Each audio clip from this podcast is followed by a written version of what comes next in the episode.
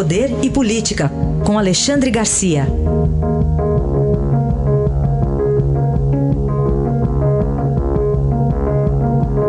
Alexandre, bom dia. Bom dia, Raíssa. Bom dia, Carolina. Oi, Alexandre. Vamos falar do decreto do porte de armas. O presidente Bolsonaro agora pedindo apoio dos deputados depois dos senadores terem derrubado o decreto, Alexandre.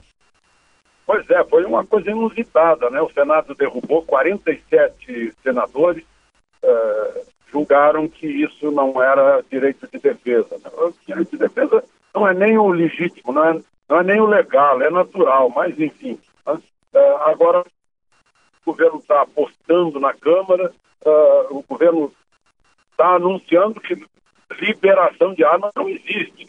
Que existe a ampliação das pessoas que podem pedir porte, no caso, o pessoal que mora na roça, que, que produz na roça, e, e, e os caminhoneiros. A, a grande mudança é essa. Só que vão ter que se submeter a todos os exames. Exame psicológico, uh, não pode ter nenhuma passagem pela polícia, tem que ter um, um passado de não violência, né? tem que uh, provar o manuseio da arma, onde vai guardar, mas enfim, agora vai para a Câmara. Foi um fato inédito, eu acho, derrubar um decreto do presidente.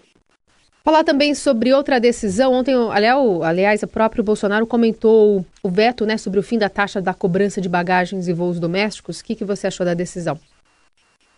Pois é, as pessoas não se dão conta do seguinte, que cobrar passagem só de quem leva a mala é muito mais justo do que cobrar de todo mundo a mala de quem não está pagando.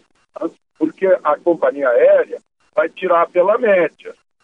Se não, não puder cobrar pela, por quem conduz mala, quem não conduz mala, quem está só com a sua valisezinha de mão, vai pagar também embutida na sua passagem. As pessoas não estão pensando nisso.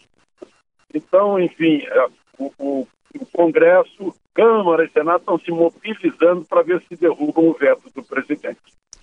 A gente fechar aquela medida provisória contra a fraude na Previdência agora virou lei, Alexandre. Virou lei. Eu tive lendo as mudanças.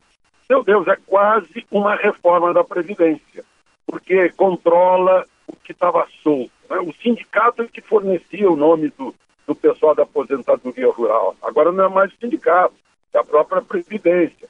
Os funcionários da Previdência vão ganhar um bônus se trabalharem fora de hora para tocar os processos. Né?